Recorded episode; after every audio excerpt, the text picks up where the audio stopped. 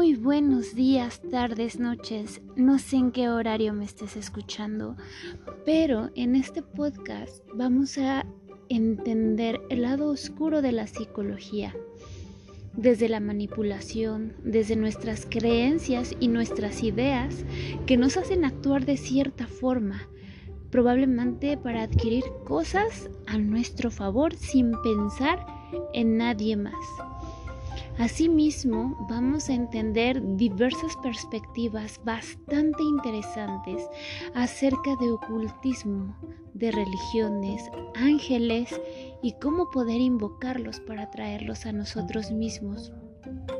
Y que podamos, sobre todo, abrir nuestra mente, expandir nuestras creencias, entender que el cerebro es completa y extraordinariamente ilimitado.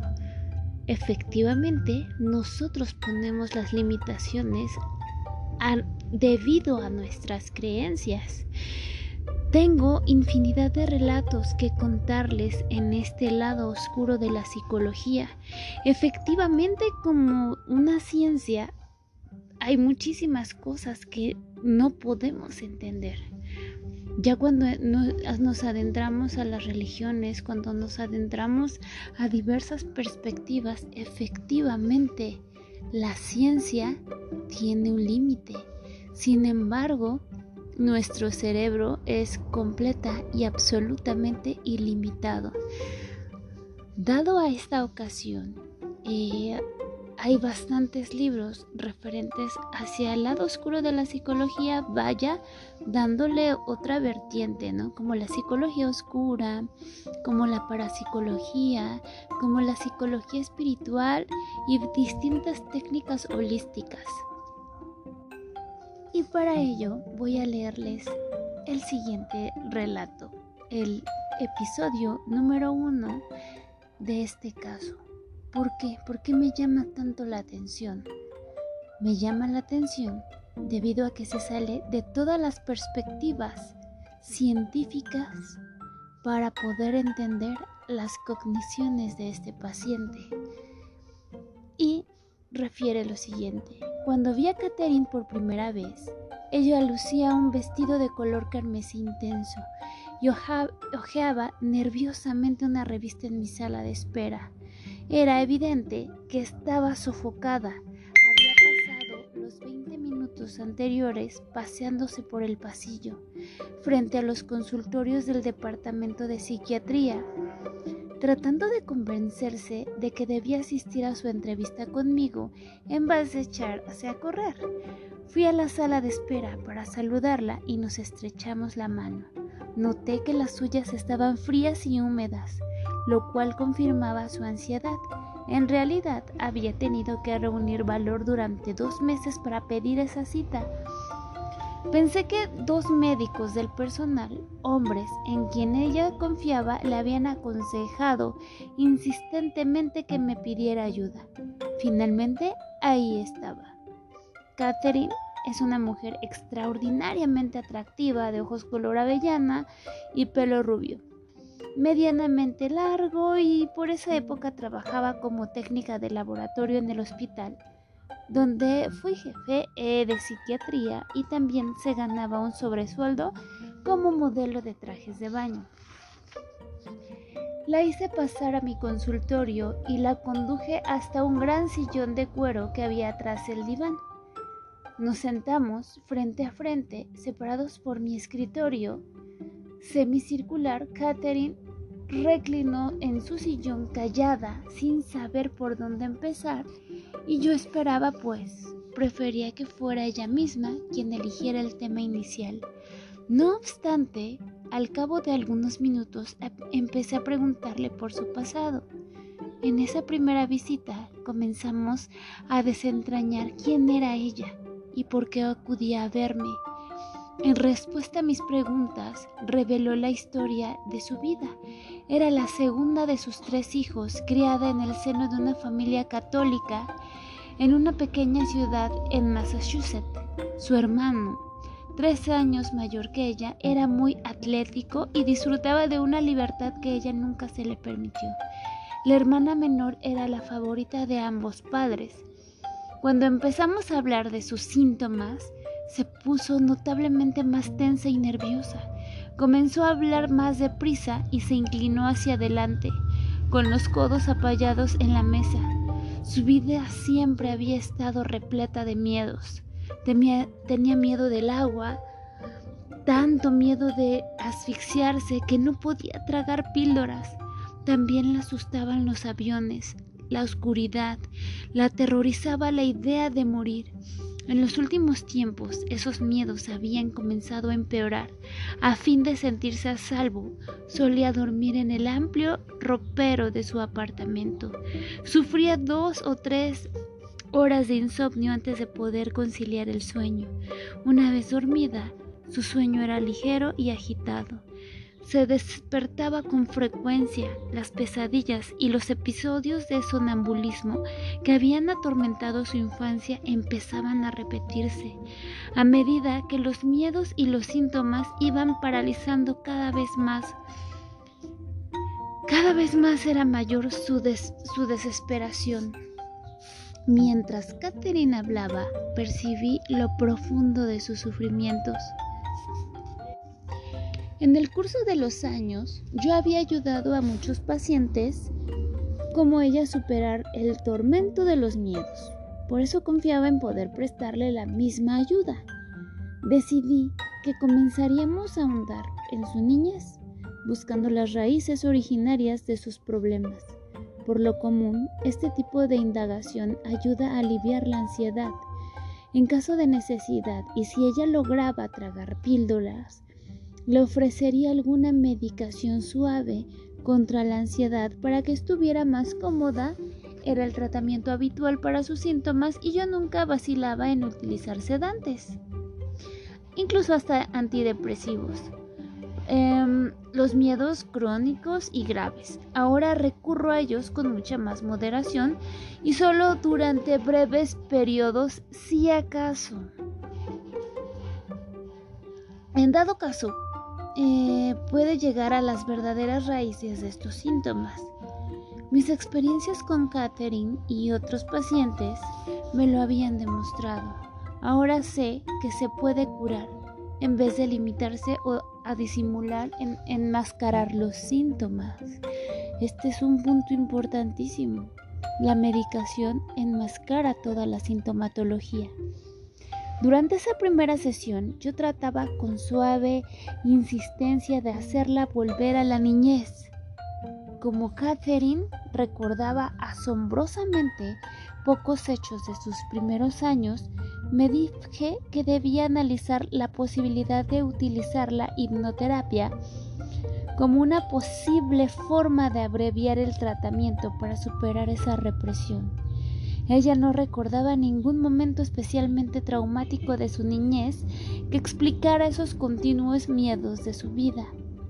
En tanto ella se esforzaba y abría su mente para recordar, iban emergiendo fragmentos aislados de memoria. A los cinco años había sufrido un ataque de pánico cuando alguien la empujó desde un trampolín a una piscina no obstante, dijo que incluso antes de este incidente no se había sentido nunca cómoda en el agua. Cuando Catherine tenía 11 años, su madre había caído en una depresión grave.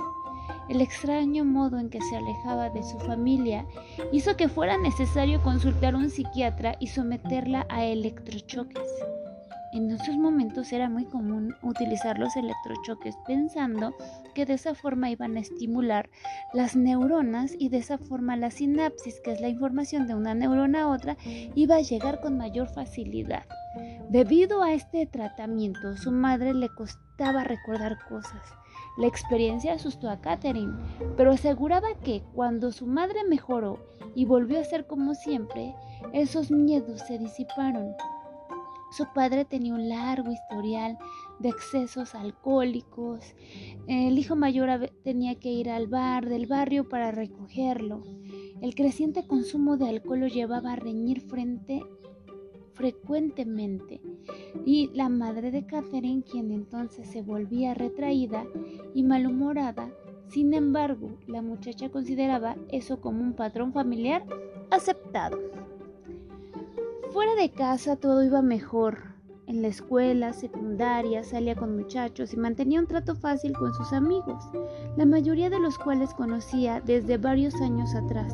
Sin embargo, le resultaba difícil confiar en la gente, sobre todo a quienes no formaban parte del reducido círculo de sus amistades. En cuanto a la religión, para ella era simple y no se planteaba dudas. Se le había enseñado a creer en la ideología de las prácticas católicas tradicionales, sin que ella pusiera realmente en tela de juicio la verdad, validez y su credo.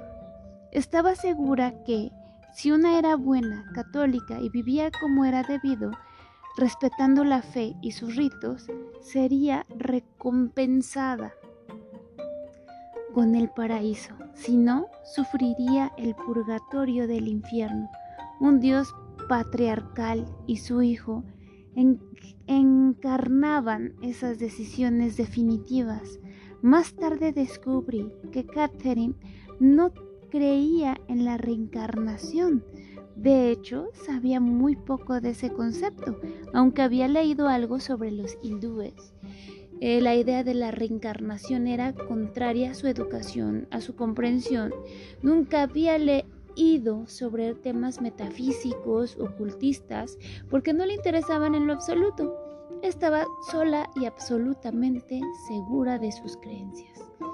Terminada la escuela secundaria, Catherine cursó dos años de estudios técnicos como laboratorista. Contando con una profesión y alentada por la mudanza de su hermano, consiguió un puesto eh, en un hospital asociado a la, a la universidad ciudad en la que se trasladó por primera vez. A la edad de 21 años, la vida de Catherine en su pequeña ciudad había sido más fácil que la que tuvo que llevar en su antiguo estado. Le alegraba haber escapado de sus problemas familiares. Durante el primer año pasó ahí y conoció a un chico, un hombre casado, judío y con dos hijos. Eh, diferente en todo de los hombres con quienes había salido. Era un médico de éxito, fuerte y emprendedor. Entre ellos había una atracción irresistible, pero las relaciones resultaban inestables y tempestuosas. Había algo en él que despertaba las pasiones de Catherine como si le hechizara. Por la época en que ella inició la terapia, su relación con este chico Iba por el sexto año y aún conservaba todo su vigor, aunque no marchara bien. Catherine no podía resistirse a él, aunque la trataba mal y la enfurecía, con sus mentiras y sus manipulaciones y sus promesas rotas. Varios meses antes de su entrevista conmigo, Catherine había sufrido una operación quirúrgica de las cuerdas vocales, afectadas por un nódulo benigno ya estaba ansiosa antes de la operación, pero al despertar en la sala de recuperación se encontraba absolutamente aterrorizada.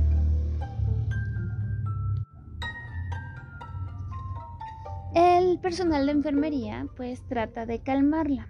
Después de reponerse en el hospital buscó a el doctor Eduardo que él era bondadoso pediatra con quien Catherine había conocido mientras trabajaba en el hospital. Eh, recordamos que ella era laboratorista. Entre ambos surgió un entendimiento instantáneo que se fue convirtiendo en una estrecha amistad. Mm, bueno, y aquí ella me habla francamente. Edward le contó sus temores su relación con este chico con el que salía y su sensación de estar perdiendo el control de su vida. Él insistió que pidiera una entrevista con, conmigo personalmente, no con alguno de mis asociados. Cuando Edward me llama para ponerme al tanto de ese consejo, agregó que por algún motivo le parecía que solo yo podía comprender la verdad a Catherine, aunque los otros psiquiatras también tenían una excelente preparación. Sin embargo, no acudió a ninguno de ellos. Pasaron ocho semanas, como si mi trabajo como eh, psiquiatra me absorbe mucho, olvidé la llamada. Eh, los miedos y las fobias de Catherine empeoraban. El doctor Frank Acter, jefe de cirugía, la conocía solamente superficialmente y solía bromear con ella cuando visitaba el laboratorio donde trabajaba. Él había notado su desdicha de los últimos tiempos y percibido su tensión. Aunque había querido decirle algo en varias oportunidades, vacilaba. Una tarde mientras iba en su coche a un hospital, eh, vio a Catherine que volvía en su propio automóvil a casa. Em, este pequeño hospital, eh, seguido de un impulso, le indicó por señas que se hiciera a un lado de la carretera. Quiero que hables ahora mismo con el doctor, le gritó por la ventanilla. Sin demora, aunque los cirujanos suelen actuar impulsivamente al mismo tiempo, Francisco le sorprendió su rotundidad. Los ataques de pánico y la ansiedad de Catherine iban siendo más frecuentes y duraban más. Empezó a sufrir dos pesadillas recurrentes. En una, un puente se derrumbaba mientras ella lo cruzaba al volante de su automóvil.